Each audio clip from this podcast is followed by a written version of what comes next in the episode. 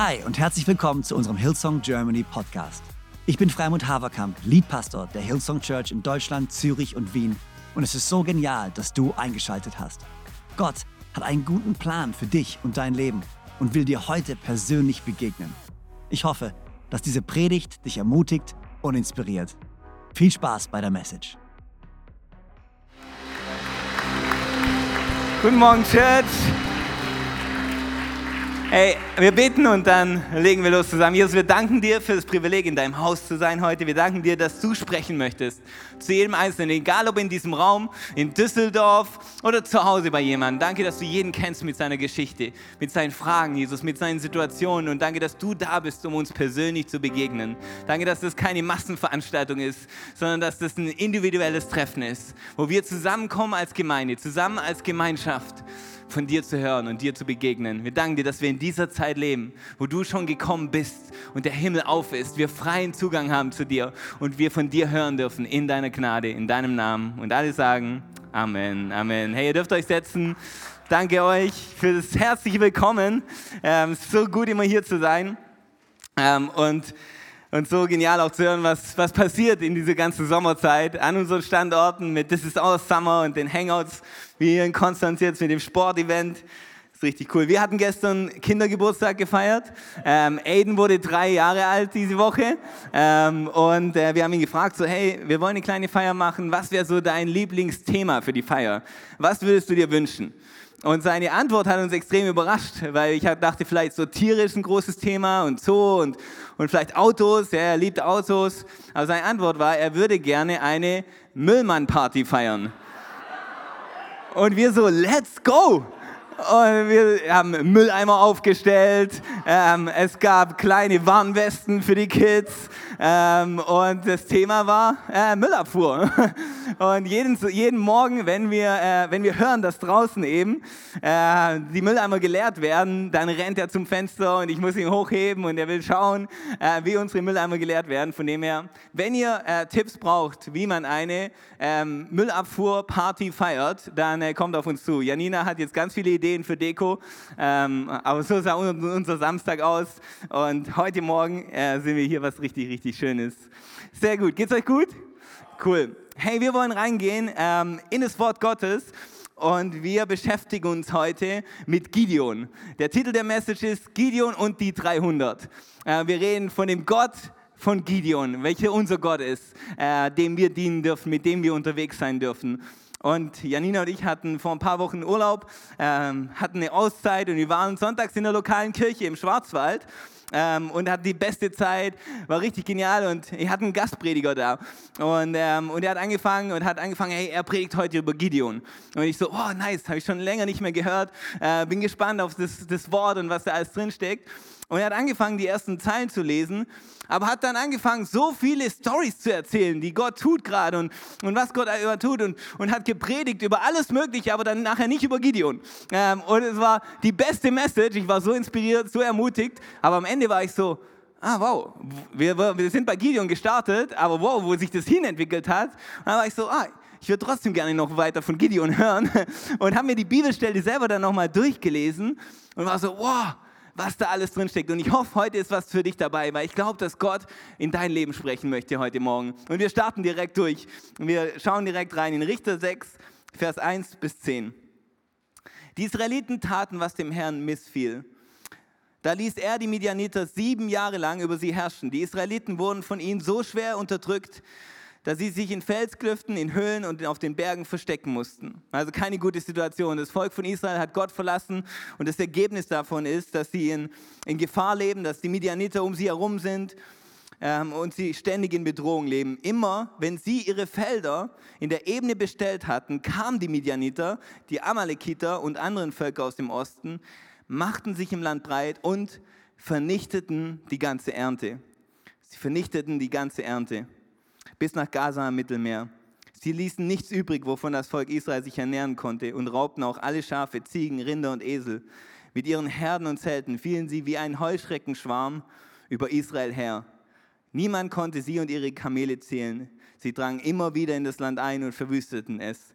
Die Israeliten gerieten dadurch tief ins Elend. das ist die Situation, bevor Gideon auftaucht, ist das die Situation von Israel. Und ich glaube, jetzt schon gibt es jede Menge Leute in diesem Raum, die sich identifizieren können mit der Situation von Israel. Weil Saat wird gestreut, Ernte wird geklaut. Saat wird gestreut, Ernte wird genommen. Saat wird gestreut, Jahr nach Jahr, Situation nach Situation, aber die Ernte bleibt aus. Ich frage mich, wie viele Leute hier oder in Düsseldorf oder zu Hause sitzen, die genau das in ihrem Leben gerade haben. Saat ist gestreut, Saat wurde gestreut, Saat wird weiter gestreut, aber die Ernte bleibt aus. Die Ernte wurde geklaut. Die Ernte wurde genommen. Ja, ich spüre diesen Schmerz in dieser Bibelstelle davon, was es heißt, zu sehen, aber nicht zu ernten.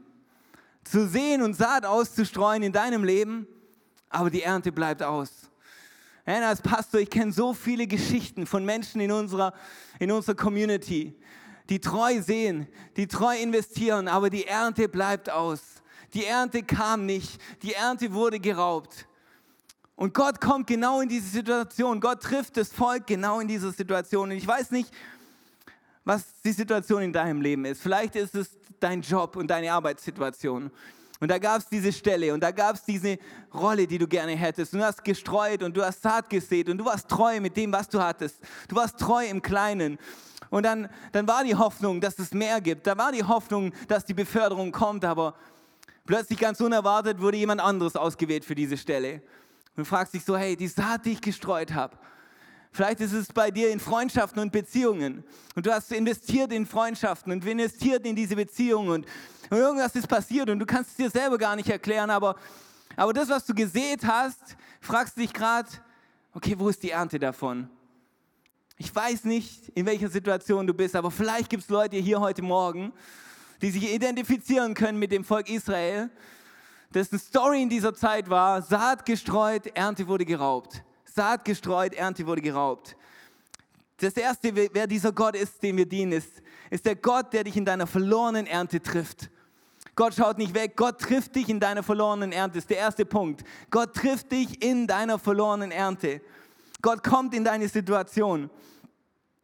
Und weißt du, das Geniale an Gott ist, dass Gott sieht, was dir genommen wurde, dass Gott zählt, was dir genommen wurde. Und wir haben einen Gott, der Ernte wiederherstellen kann. Wir haben einen Gott, der Ernte wieder zurückbringen kann. Das heißt, nur weil du jetzt noch nicht geerntet hast, heißt nicht, dass du morgen nicht ernten wirst. Und ich will dich ermutigen, wenn du hier sitzt und sagst, ja, ich habe treu gesät, ich habe treu meine Saat ausgestreut und ich habe mit Gott zusammen, ich habe ihn nicht verlassen, sondern ich habe mit Gott zusammen meine, meine Saat gestreut, dann will ich dich ermutigen, dass Gott deine Saat zählt und dass Gott deine Saat in seinen Händen hält und dass nur weil du nicht geerntet hast bisher nicht heißt, dass du nicht noch ernten wirst.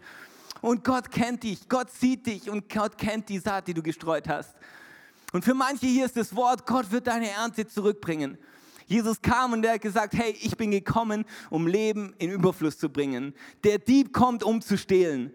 Das ist genau, was der Teufel machen möchte. Er möchte unsere Ernte stehlen. Er möchte unsere Frucht stehlen. Aber Jesus sagt, hey, ich bin gekommen, um Leben im Überfluss zu bringen. Und für manche von euch ist eine Erinnerung heute Morgen, zu wissen, dass du einem Gott dienst, der mitten reinkommt in deine verlorene Ernte und deine Ernte wiederherstellen kann. Und der gezählt hat und jede einzelne Saat äh, im Himmel äh, in seinen Kammern hat, die du gesät hast, wo Ewigkeitswert drauf liegt. Und für manche von uns wird Gott uns zeigen, dass die Ernte kam, aber in einer anderen Art, wie du erwartet hast. Dass die Ernte anders in dein Leben kam, als du es erwartet hast. Dass vielleicht du nicht den Job bekommen hast, auf den du gewartet hast, aber den Charakter, den du heute hast. Deine, deine Stärke in deiner Identität, die du hast. Dein nicht definiert zu sein durch eine Rolle, ist eine Ernte, die durch die Situation passiert ist, die an deinem Arbeitsplatz war. Auch wenn die Situation so schmerzhaft aussah und so schlecht aussah.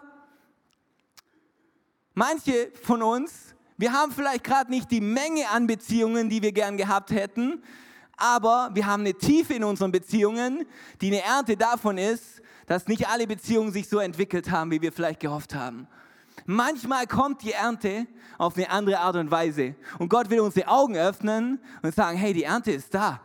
man, ich bin dankbar im Nachhinein, nicht in den Situationen, aber ich bin dankbar im Nachhinein für manche Situationen, wo ich abgelehnt wurde, wo ich einsam war, weil vielleicht die Beziehung, die ich heute habe zu Gott und vielleicht die, die, die Freundschaft, die ich zu ihm habe, wäre nicht da, wenn ich nicht diese Dinge erlebt hätte. Wenn alles immer easy gewesen wäre, wenn überall immer Applaus gewesen wäre, wenn überall immer alles funktioniert hätte. Manchmal will Gott unsere Augen öffnen, sagen, hey, die Ernte ist gekommen. Aber die, die ist viel, viel kraftvoller, als du dir es erwartet hast. Die sieht anders aus, als du dachtest. Aber was ich getan habe und was ich tun will, ist so viel stärker. Es gibt zwei Messages und ich kann dir nicht sagen, welche deine ist. Die eine ist, deine Ernte wird kommen. Hör nicht auf zu sehen. Hör, nicht auf zu glauben, dass, dass es nicht kommt, was, worauf du hoffst. Und für andere ist es, hey, öffne deine Augen, die Ernte ist da. Sie ist nur anders. Wer, du, wer, von den zwei Personen du bist, kann ich dir nicht sagen. Aber der Heilige Geist sagt dir das. Das ist das Geniale am Predigen. Ähm, der Heilige Geist wird Dinge ausfüllen, die ich gar nicht weiß, die ich gar nicht sagen kann zu deinem Leben. Aber du merkst vielleicht jetzt schon, wow, ja, ich bin die Person. Oder ja, das spricht zu mir. Der Heilige Geist wird zu dir sprechen, wer du bist. Aber eins ist sicher, dass Ernte kommt. Egal, ob sie noch kommt oder schon gekommen ist in einer anderen Form. Aber wenn du mit Gott siehst, dann kommt Ernte. Und die Riesenerinnerung an dieser Stelle für uns alle ist, lasst uns den Herrn nicht verlassen. Das Volk Israel hat den Herrn verlassen. Und sind so viele Dinge schiefgegangen. Und nachher sagt er über sie und sagt, hey, ich war eigentlich immer da. Ich hatte all die Versprechen für euch, aber ihr habt mich verlassen. Die Riesenerinnerung an dieser Stelle ist, bevor wir zu Gideon kommen, so, hey, wir, wir werden den Herrn nicht verlassen. Wir gehen unseren Weg mit ihm. Egal, was diese Welt macht, egal, was unser Umfeld macht, wir bleiben bei ihm. Weil wir wissen, dass er der gute Hirte ist, dem wir folgen dürfen. Amen. Und dann begegnet, begegnet Gott Gideon. Dann kommt Gott und begegnet Gideon, Vers 11. Der Engel des Herrn kam nach Ofra und setzte sich unter eine Eiche mit dem Grundstück, bei dem Grundstück, das Joasch gehörte, einem Mann aus der Sippe Abieser. Joas Sohn Gideon drosch gerade Weizen in einer Kelter, um das Getreide vor den Midianitern in Sicherheit zu bringen. Okay, wir müssen hier stoppen, weil das ist so gut. Du denkst dir, okay, warum stoppen wir hier? Aber es ist so gut, weil habt ihr gehört, wo Gideon ist und was Gideon macht? Gideon trischt seinen Weizen in der Kelter. Was ist eine Kelter? Eine Kelter war der Ort, wo du Weintrauben presst, um Wein zu bekommen. Aber er sitzt dort in dieser Kälte, in diesem runden Teil drin und er läuft dort rum und trischt sein Getreide an einem Ort, der dafür gemacht war, Wein zu pressen. Warum? Weil er seine Ernte verstecken muss, weil wir gehört haben, Saat wurde gestreut, Ernte wurde geklaut. Er hat seine Saat versteckt und er hat seine Ernte versteckt an diesem Ort. Und er ist in der Situation, wo er etwas tut, was du eigentlich nicht an diesem Ort tust. Und es ist eigentlich ein, ein komischer Ort, an dem Gott ihn da trifft. Er tut etwas, was er in der Situation tun muss, was aber eigentlich nicht passt. Was eigentlich nicht passt. Das, was er tut, passt nicht zu dem Ort, an dem er es tut. Und ich frage mich, wenn es in der Situation ist, wo es gerade so sein muss, ist das völlig okay. Ich frage mich nur, wo in meinem Leben bin ich gerade an Orten, die eigentlich nicht zu dem passen, was ich tun möchte, was ich suche, weil aus einer vergangenen Situation, aus dem, wo es mal nötig war, aus dem, wie es mal nötig war, ich hängen geblieben bin und sage, hey, das ist eigentlich komisch. Das ist eigentlich komisch, dass ich das immer noch so mache, dass ich immer noch hier mich so verhalte, weil das eigentlich nicht der Ort dafür ist. Manche von uns, wir haben gelernt, Beziehungen ungesund zu bauen, weil wir ungesunde Beziehungen erlebt haben. Und Gott will uns treffen dort, sagt, hey, hey, das, wie du es erlebt hast, ist nicht normal. Mach das nicht so weiter. Damals war das vielleicht dein Normal, aber ich habe ein neues Normal für dich. Ich war kürzlich bei jemandem und da äh, war im Gästehaus ähm, wenn du die Dusche angemacht hast, kam kein warmes Wasser. Und ich war, ging so zurück und so, hey, Dusche funktioniert nicht, warmes Wasser funktioniert nicht. Ah ja, nee, das ist klar, weil damit das warme Wasser funktioniert im Gästehaus, muss hier im Haupthaus draußen das Licht angemacht werden. Und, und für ihn war das so, ja, total normal. Ich so, hey, das ist nicht normal, okay? Und lass das reparieren. aber weil die Person schon so lange da drin gelebt hat, so normal war, war so, hey, so funktioniert es. Nein, so funktioniert es nicht. Wenn du warm Wasser anmachst, sollte da warm Wasser rauskommen, ohne dass das Licht drüben angemacht wird. Und für manche von uns, das ist unsere Lebenssituation. Wir, wir, wir tun so, als wären gewisse Dinge normal, wo Gott sich anschaut und sagt, hey, das ist nicht das Normal. Man, Corona hat uns dazu gebracht, dass wir uns isolieren müssen. Corona hat uns dazu gebracht, dass wir Masken anziehen. Corona hat uns dazu gebracht, online zu connecten. Und damals war das richtig und wichtig, aber die Zeit ist vorbei. Und manche von uns leben immer noch isoliert, manche von uns ziehen immer noch Masken an, auch wenn es keine physischen Masken sind, sondern emotionale Masken. Manche von uns sind immer noch auf Distanz zu anderen und Gott sagt, hey, hey, hey, komm mal raus aus deiner Kälte, wo du Getreide trischst, weil das ist nicht das Normal. Ich habe ein neues Normal für dich. Ich habe was Besseres für dich. Gott trifft Gideon in seiner Verwirrung. Und, in diesem, und ich, dieser Ort, wo er sich um sich selber dreht, in dieser Kälte und das, Getreide trifft, trifft Gott ihn.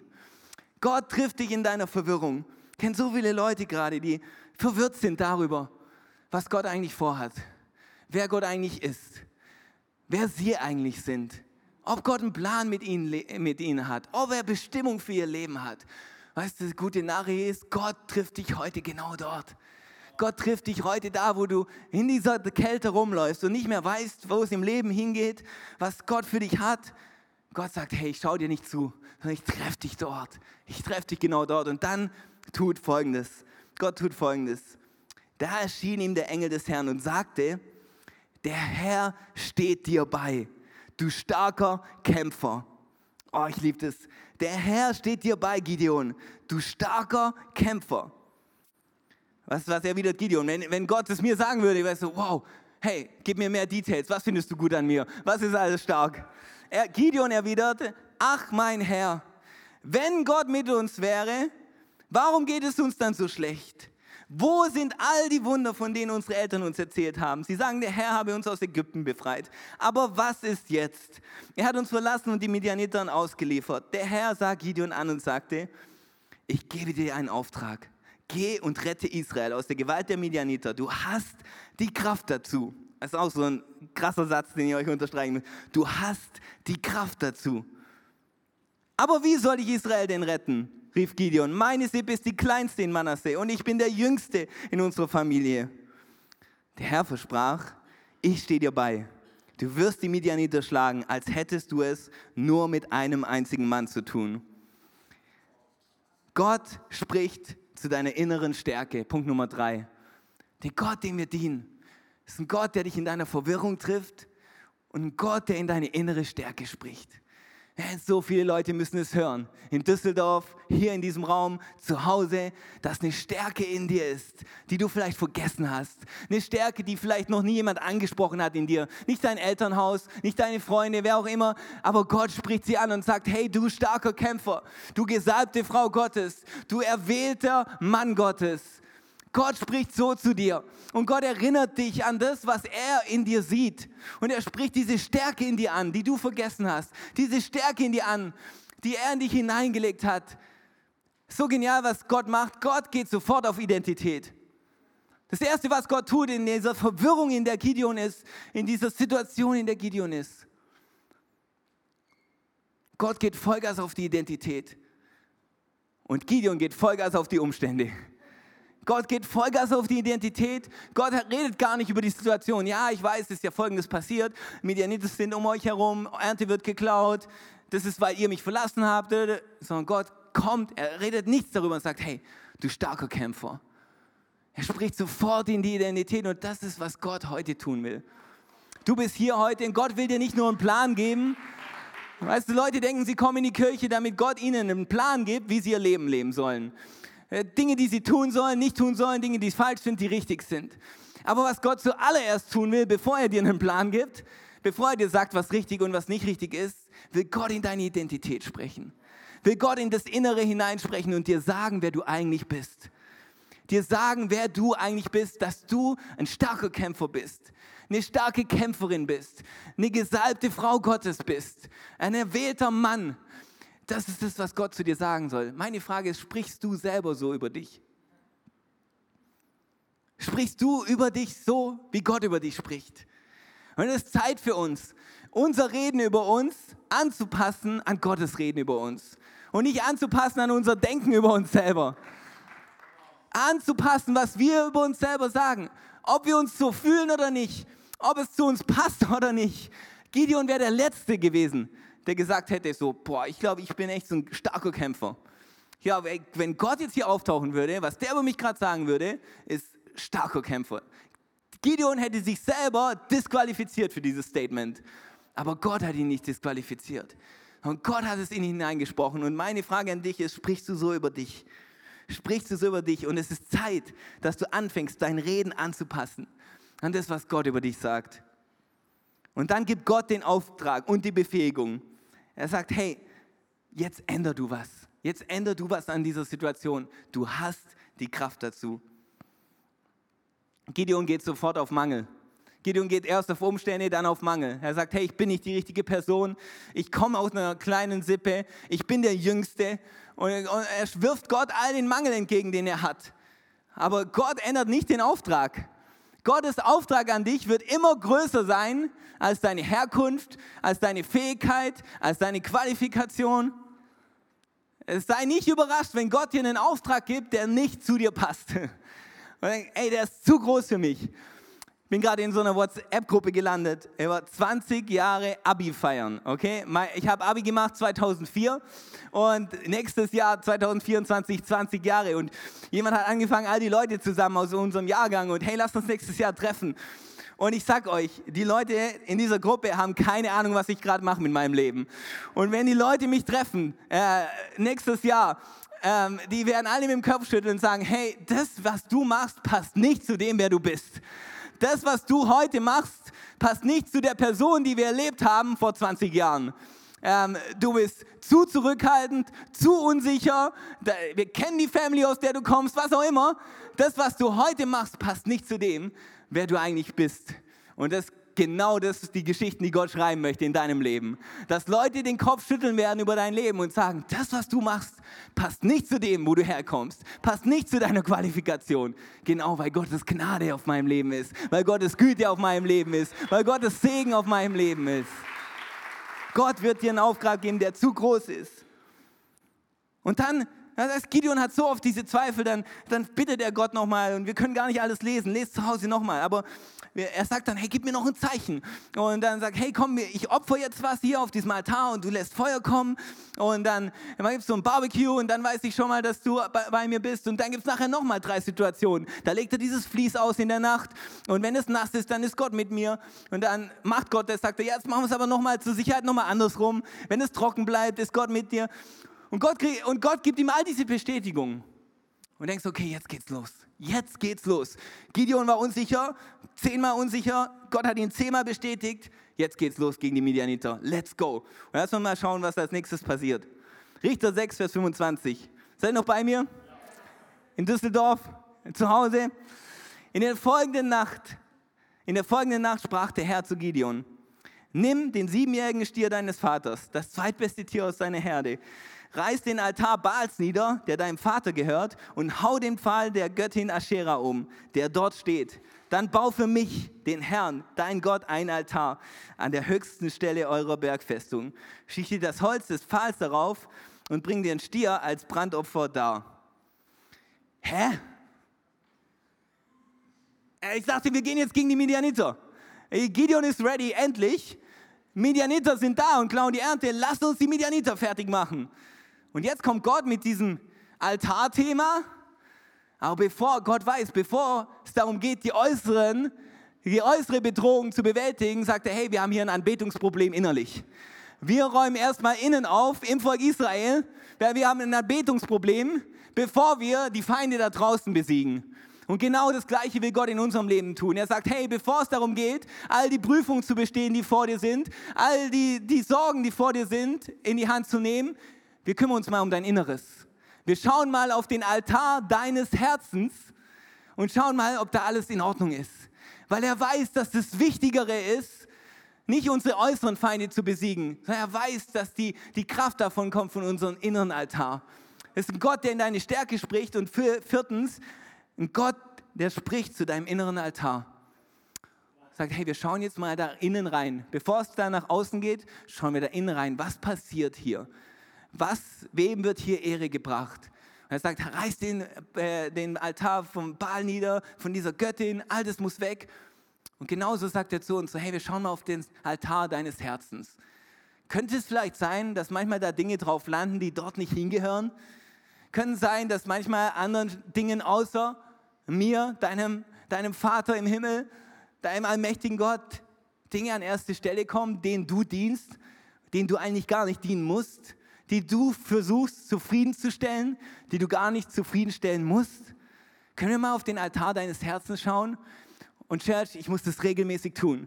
Wäre so schön, wenn wir heute einmal drüber predigen und dann ist das Thema erledigt. Aber immer wieder muss ich reinschauen und sagen, hey, was liegt auf dem Altar meines Herzens? Sind da Dinge reingerutscht, die mal ein Segen waren und auch gut sind von Gott, aber die werden zu Dingen, die ich anbete, die werden zu Dingen, die ich hochhebe, die werden zu Dingen, die ich versuche zufriedenzustellen? Und Gott sagt, hey, da müssen wir aufräumen. Weil die Kraft, deine äußeren Feinde zu besiegen, kommt von deiner inneren Entschlossenheit, deinen Altar sauber zu halten. So habe ich mir, so oder so ähnlich habe ich es mir aufgeschrieben. TV-Team, ihr habt die Kraft, deine äußeren Probleme zu überwinden, kommt von deiner Entschlossenheit, deinen inneren Altar reinzuhalten. Daher kommt die Kraft, indem Gott allein angebetet wird in deinem Leben. Die Audience of One, eine Person in deinem Publikum sitzt, der du dienst. Gott alleine. Und deshalb sagt Gott, hey, bevor wir das alles machen, es wird cool, es wird kraftvoll, aber wir räumen auf in deinem Anbetungsthema. Es geht darum, mir allein die Ehre zu geben. Wenn du dich um deine Anbetung kümmerst, kümmert Gott sich um deine Probleme. Wenn Gott, ja, Applaus wert, ähm, weil es eine biblische Wahrheit ist, wenn Gott, wenn du dich um deine Anbetung kümmerst, kümmert Gott sich um deine Probleme. Er sagt so oft so, hey, Mach dir keine Sorgen um all diese Themen. Setz mich an erste Stelle und all das wird dir gegeben. Dein alltägliches Brot, die Rechnungen, die bezahlt werden, die, die, die Sorgen, die du machst um die Situation. Sagt, hey, kümmer du dich darum, dass ich an erster Stelle bin und ich kümmere mich um dein Leben. Ich kümmere mich um die Situation. Und das ist Worship. Das liebe ich. Hey, unser Team hat uns hier so stark geleitet heute Morgen, wo wir Gott die Ehre geben konnten, alles beiseite legen lassen konnten, sagen, Gott, wir ehren dich und alle unsere Themen in unserem Kopf, all unsere Sorgen, ist okay, Gott kümmert sich. Gott kümmert sich. Und dann geht's los, dann geht's wirklich los. In aller Frühe, Richter 7, Vers 1, führte Gideon, den man auch Jerubabel nannte, sein Herz zur Quelle Harod. Dort schlug sie ihr Lager auf, nördlich von ihrem Tal, und lagert, wo die lager, lagerten die Midianiter am Fuß des Hügels Moor. Der Herr sprach zu Gideon, du hast zu viele Soldaten. Diesem großen Heer will ich nicht den Sieg über die Midianiter schenken, sonst werden die Israeliten mir gegenüber prahlen wir haben uns aus eigener Kraft befreit. Ruft deshalb im Lager aus, dass alle, die Angst haben, umkehren sollen. So verkleinerte Gideon sein Heer. 22.000 Mann machten kehrt und 10.000 blieben zurück. Doch der Herr sagte zu Gideon, es sind immer noch zu viele. Führ sie zur Quelle hinab, ich will sie dort selbst noch einmal prüfen und dir dann sagen, wer mit dir ziehen soll und wer nicht. Gideon ging mit den Männern an die Quelle. Und der, der, Herr befahl ihm, alle, die das Wasser auflecken wie ein Hund, stell auf die eine Seite, auf die andere Seite lass alle gehen, die sich zum Trinken niederknien. 300 Mann führten das Wasser mit der Hand zum Mund und leckten es dann auf und alle anderen knieten zum Trinken nieder. Da sprach der Herr zu Gideon, durch die 300 Männer, die das Wasser aus der Hand getrunken haben, werde ich Israel befreien und die Midianiter in deine Gewalt geben. Alle anderen sollen nach Hause gehen. Gideon entließ die Männer und blieb, blieb nur mit den 300 bei sich. Sie übernahmen die Vorräte und die Signalhörner der anderen. All dies geschah oberhalb der Talebene, in der die Midianiter lagerten. Ist so, ehrlich Gott, man, Gideon ist so ein unsicherer Typ. Gib ihm alles, was er hat. Ja, der hat seine 32.000 bei ihm, sind immer noch weniger als die Midianiter. Lass sie ihm. Und Gott sagt, nee, nee, nee, nee, wir, wir ziehen da gleich mal 20.000 ab. Weil wenn die es schaffen, dann werden die sagen, wir haben es aus eigener Kraft geschafft. Und dann schaut er sich die 10.000 an und sagt, immer noch zu viel. Und dann kommt diese komische Situation mit dem Trinken. Und er sagt, okay, die 300, die sind's. Man, so herausfordernd es ist und so, wie, so weh es tun muss. Ich habe mal ausgerechnet, es sind 0,9 Prozent, die Gideon noch hat von seiner Ursprungsarmee. Ja? Überleg dir mal, du hättest nur noch 0,9 Prozent deiner Finanzen. Überleg dir mal, du hättest nur noch 0,9 Prozent deiner Freunde. Überleg dir mal, du hättest nur noch 0,9 Prozent deiner Ressourcen, was immer es ist. Gideon hatte nur noch 0,9 Prozent. Und Gott sagt, perfekt, genial, weil jetzt kann ich zeigen, dass es meine Kraft ist. Weißt du, was die Ermutigung für dich und mich ist? Nicht Gott wird die Dinge wegnehmen. Die Ermutigung da drin ist, dass das, was du verloren hast, dass Gott es anschaut und du sagst, es ist zu wenig, ich schaffe es nicht, es geht nicht. Und Gott sagt, endlich kann ich dir zeigen, dass ich mit dir bin. Endlich kann ich dir zeigen, dass meine Gnade das Entscheidende ist. Endlich kann ich dir zeigen, dass es nicht deine Kraft sein muss, sondern dass du meine Kraft bekommst. Das heißt, für alle, die irgendwas verloren haben in der letzten Season, egal ob es Freundschaften, Finanzen, Ressourcen, Aufträge, was auch immer es ist, für alle, die irgendwas verloren haben, Gott ist ein Gott, der Möglichkeiten in deinem Mangel sucht und sagt, hey, jetzt komme ich in deinen Mangel hinein und ich zeige allen, dass meine Gnade auf deinem Leben ist, dass es mein Segen ist und du wirst zurückschauen und sagen, wow, es können nicht meine Ressourcen sein, es können nicht meine, meine Fähigkeiten sein, es muss allein Gottes Gnade gewesen sein, die mich hierher gebracht hat. Das ist mein, mein Punkt. Dein Mangel ist Gottes Möglichkeit. Dein Mangel ist Gottes Möglichkeit. Dein Mangel ist Gottes Möglichkeit für alle, die irgendwas verloren haben, die gerade dastehen mit zu wenig. Gott sagt, hey, dein Mangel ist meine Möglichkeit, dir zu zeigen, dass ich mit dir bin und für dich bin. Und dann, hey, was hat es mit diesen 300 auf sich? Die 300, die dann letztendlich in den Kampf ziehen. Was, welche Eigenschaften zeichnen sie aus? Das eine ist, sie haben keine Angst. Ich glaube aber nicht, dass die Message von Gott heute Morgen ist, du darfst keine Angst haben. Weil wir sehen an Gideon, dass er einen Mann erwählt hat, der so viel Angst hatte. Aber trotzdem müssen wir verstehen, dass Angst uns immer zurückhalten wird, in die Versprechen Gottes zu laufen. Das, die Message ist nicht, du darfst keine Angst haben. Aber die Message ist, lass deine Angst nicht sich ausbreiten, sondern bring sie immer wieder zu Gott. Heb sie immer wieder hoch. Ja, Martin Luther hat das gesagt, hey, du kannst nicht äh, verhindern, dass Vögel der Sorgen über dich schweben, aber du kannst verhindern, dass sie ein Nest einrichten in deinen Gedanken. Genauso ist, glaube ich, mit Angst, wir können nicht verhindern, Angst zu haben. Wir alle haben Angst, wir alle dealen mit Angst. Aber wir dürfen zu Gott gehen und sagen, hey Gott, kümmere dich bitte, weil das darf da nicht bleiben, das darf sich nicht ausweiten. Komm, ich brauche dich, ich brauche andere Menschen, mit denen ich darüber rede. Das werden wir gleich noch sehen. Gott, Gott schickt eine andere Person noch an Gideons Seite. Er sagt, hey, wenn du Angst hast, nimm die Person mit. Und dann die zweite Sache war das mit dem Trinken. Und ich habe keine Ahnung, was das genau bedeutet, dass die Leute, die dort waren und das, das Wasser mit der Hand genommen haben, dass die zu den 300 gehören. Und wenn euch Prediger sagen, so, hey, ich weiß genau, was das bedeutet, Nee, wissen sie nicht. Und im Himmel wird es vielleicht eine andere Story sein. Aber die eine Sache, die es sein könnte, das darf ich sagen, ist, hey, da waren die einen, die haben sich hineingestürzt in das Wasser und die waren so, die haben das Wasser wie ein Hund getrunken. Es gab 300, die waren so da. Was erlaubt dir diese Pose? Diese Pose erlaubt dir, dass du immer noch siehst, was um dich herum passiert.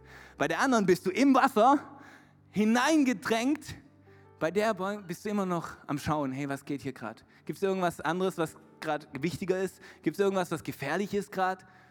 Weißt du, manchmal können wir so eingenommen sein von unseren Bedürfnissen und so uns hineinstürzen, weil wir gerade was brauchen, weil wir gerade durstig sind, dass wir vergessen, um uns herumzuschauen, die Augen aufzuhaben, sagen, hey, vielleicht gibt es gerade was Wichtigeres als meine Bedürfnisse. Und Gott hat irgendwie gesagt, hey, die 300, die sich so verhalten, die nehme ich mit in den Kampf für uns eine Erinnerung sagen, hey, auch wenn ich gerade meine Bedürfnisse habe, ich darf die stillen, Gott wird mir geben, was ich brauche, aber ich werde mich nicht so reinstürzen, dass ich alles andere vergesse in meinem Leben. Die 300, die Gott mitgenommen hat. Gott ist ein Gott, der in deinen Mangel kommt. Und dann eben passiert es, und wir sind schon zum Ende, aber ich will euch die letzte Stelle noch geben. In der Nacht sprach der Herr zu Gideon, greif die Midianiter an, ich gebe dir ihr Lager in deine Gewalt. Und das ist so genial zum Thema Angst. Wenn du aber Angst hast, dann geh vorher mit deinem Diener Pura hinunter und hör dir an, was sie dort reden. Gott sagt, hey, wir können direkt losgehen und angreifen. Hey, aber wenn du Angst hast, ich kann dir noch was zusätzlich geben, obwohl er ihm schon so viel gegeben hat an Bestätigung. Erstens, ich gebe dir eine Person, nimm die Person mit und dann lauf mal runter, ich lass dich was hören. Und er läuft runter, Gideon, mit seinem Diener. Das wird, dir Mut geben, sie anzugreifen, sagt Gott. Da ging Gideon mit Pura zum Lager hinab und schlich sich an die bewaffneten Vorposten heran. Die Midianiter, Amalekiter und die anderen Völker aus dem Osten hatten sich im Tal ausgebreitet wie ein Heuschreckenschwarm. Ihre Kamele waren so zahlreich wie der Sand am Meer. Gideon kam ganz nahe an die feindlichen Soldaten heran und hörte, wie ein Mann gerade zu seinen Kameraden sagte, ich muss dir etwas erzählen, ich habe geträumt, dass ein riesiges Gerstenbrot in unser Lager gerollt ist. Es hat ein Zelt getroffen und umgerissen, alles flog durcheinander und stürzte zu Boden. Der andere erwiderte, das kann nur eins bedeuten, das Schwert des Israeliten Gideon, des Sohnes von Joasch. Gott wird ihm den Sieg über uns Midianiter und unser ganzes Lager schenken. Punkt Nummer 6, Gott will dich hören lassen, was deine Probleme über dich sagen. Gott will dich hören hören lassen, was deine Probleme über dich sagen.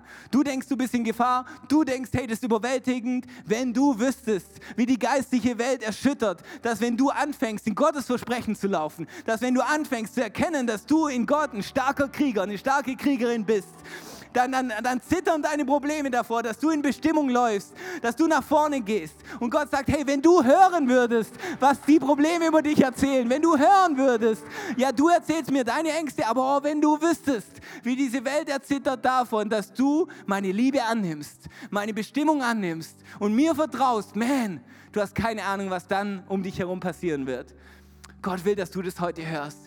Gott will nicht, dass du hinausläufst voller Angst vor dem, was gerade vor dir liegt, vor dem, was passiert und sagt, hey, wenn du hören würdest, was passiert, wenn du mit mir läufst, wenn du mit mir zusammen bist. Und dann gehen sie hin und sie greifen an, weil Gideon ist, ist wirklich pumped danach. Und er sagt, wow, los geht's, er gibt uns die Midianiter. Und dann stehen die dort und die, äh, Gideon erreichte mit seinen 100 Mann den Rand des Lagers, als die mittlere Nachtwache begann und die Posten gerade abgelöst worden waren. Da bliesen sie die Hörner und zerschlugen ihre Krüge. Sofort hatten die Männer der beiden anderen Abteilungen das Gleiche. In der rechten Hand hielten sie die Hörner, in der linken die Fackeln und riefen, wir kämpfen für den Herrn und für Gideon. Weißt du, was genial ist? Sie zerbrechen diese Gefäße, da sind die Fackeln drin und dann geht's los. Gott hat schon immer mit zerbrochenen Gefäßen gearbeitet. Gott hat schon immer mit zerbrochenen Gefäßen gearbeitet. Damals in Gideons Situation und heute in unserem Leben. Weil was sagt die Bibel über uns? Diesen kostbaren Schatz tragen wir in uns. Obwohl wir nur zerbrechliche Gefäße sind, so wird jeder erkennen, dass die außerordentliche Kraft, die in uns wirkt, von Gott kommt und nicht von uns selbst. Man, du bist vielleicht ein zerbrochenes Gefäß mit deinen Schwierigkeiten, mit deinen Problemen, mit deinen Issues, die du hast in deinem Leben. Aber Gott sagt, hey, ich habe schon immer mit zerbrochenen Gefäßen gearbeitet. Solange es meine Kraft ist, die in dir ist, solange du auf mich vertraust, wirst du sehen, dass ich durch zerbrochene Gefäße die Welt verändere. Menschen in Freiheit führe. Warum stehen wir nicht auf und beten genau dafür, dass das eine Offenbarung wird in deinem Leben? Dass egal wie wenig du gerade hast, egal ob es 0,9 Prozent sind, Gott ist mit dir und Gott will dir zeigen, dass dein Mangel seine Möglichkeiten sind. Jesus, ich bete für jede Person, entweder hier in Düsseldorf, zu Hause, Gott. Gott, ich bete, dass wir unsere Augen öffnen für die Stärke, die in uns ist. Gott, sprich zu uns mit deiner Stimme, so wie du zu Gideon gesprochen hast. Jesus, ich bete, dass du Leute triffst heute Morgen in ihrer Verwirrung von dem, wer sie sind und was du wohl tust und nicht tust. Ich bete, dass du sie triffst dort dass du in ihre Stärke sprichst, in ihre Identität sprichst, dass diese Worte vom Himmel zu hören sind. Du starker Kämpfer, du gesalbte Kriegerin, von Gott erwählt, geliebt, bevorzugt, gesalbt. Wir danken dir, Gott, dass du an unserer Seite bist und uns nicht loslässt, obwohl wir dich manchmal loslassen. Danke, dass du bei uns bist und für uns bist. Also ich bete für all die Leute, die was verloren haben in der letzten Season die irgendwas verloren haben. Gott, ich bete, dass du ihnen zeigst, dass ihr Mangel deine Möglichkeit ist. Gott, ich bete, dass du dich offenbarst mit deiner Herrlichkeit, mit deiner Stärke in ihrem Leben. Danke Gott, dass du gebrochene Gefäße für uns benutzt, durch deine Gnade, um Freiheit zu bringen in das Leben von anderen. Gott, ich bete, dass wir anfangen, so über uns zu reden und zu denken, wie du über uns redest und denkst. Dass sich die, die Sprache verändert, unser Denken sich verändert, Gott. Gott, wir wollen wach bleiben für die Dinge um uns herum. Wir wollen nicht so in unseren Bedürfnissen und Nöten drin sein, dass wir nicht sehen, was du um uns herum tust, Gott. Hebe unsere Augen. Jesus, ich be besonders bete ich für Leute, die mit Angst dealen in diesem Raum, wo unerklärliche Angstzustände immer wieder hochkommen, wo Ängste da sind über die Zukunft, wo dieses beklemmende Gefühl, diese Dunkelheit manchmal in das Leben kommt, die manchmal Montagmorgens aufstehen und alles ist von Anfang an der Woche irgendwie dunkel. Gott, ich bete, dass du durchbrichst mit deinem Licht. Ich bete, dass Freiheit kommt, dass es wie so ein, so ein Raum ist, der stickig ist und ein Fenster wird aufgemacht. Und dein frischer Wind mit deinem Heiligen Geist durchflutet dieses Herz, durchflutet die Seele Gott. Und Angst muss fallen. Du sagst in deinem Wort, da wo deine Liebe sich ausbreitet, hat Angst keinen Platz. Gott, wir beten, dass deine Liebe jedes Herz durchflutet ist mit Angst Gott. Und wir danken dir, dass wir nicht perfekt sein müssen. Danke, dass wir nicht Angst zurückhalten müssen. Danke, dass wir nicht so tun müssen, als hätten wir keine Angst bei dir, sondern dass wir Angst zu dir bringen dürfen. Und du kommst, Gott, und du nimmst sie in deine Hand und du gibst uns Frieden dafür. In deinem Namen. So genial, dass du dabei warst. Ich hoffe, du gehst gestärkt und voller Glauben in deine Woche. Wenn dir dieser Podcast gefällt, dann abonniere doch diesen Kanal, um keine Message zu verpassen. Und schau auch mal auf unserer Webseite hillsong.de vorbei. Dort findest du alle Infos zu unseren Gottesdiensten und so viel mehr. Natürlich findest du uns auch auf YouTube und Instagram. Hey, hab eine gute Woche, Gottes Segen, bis bald.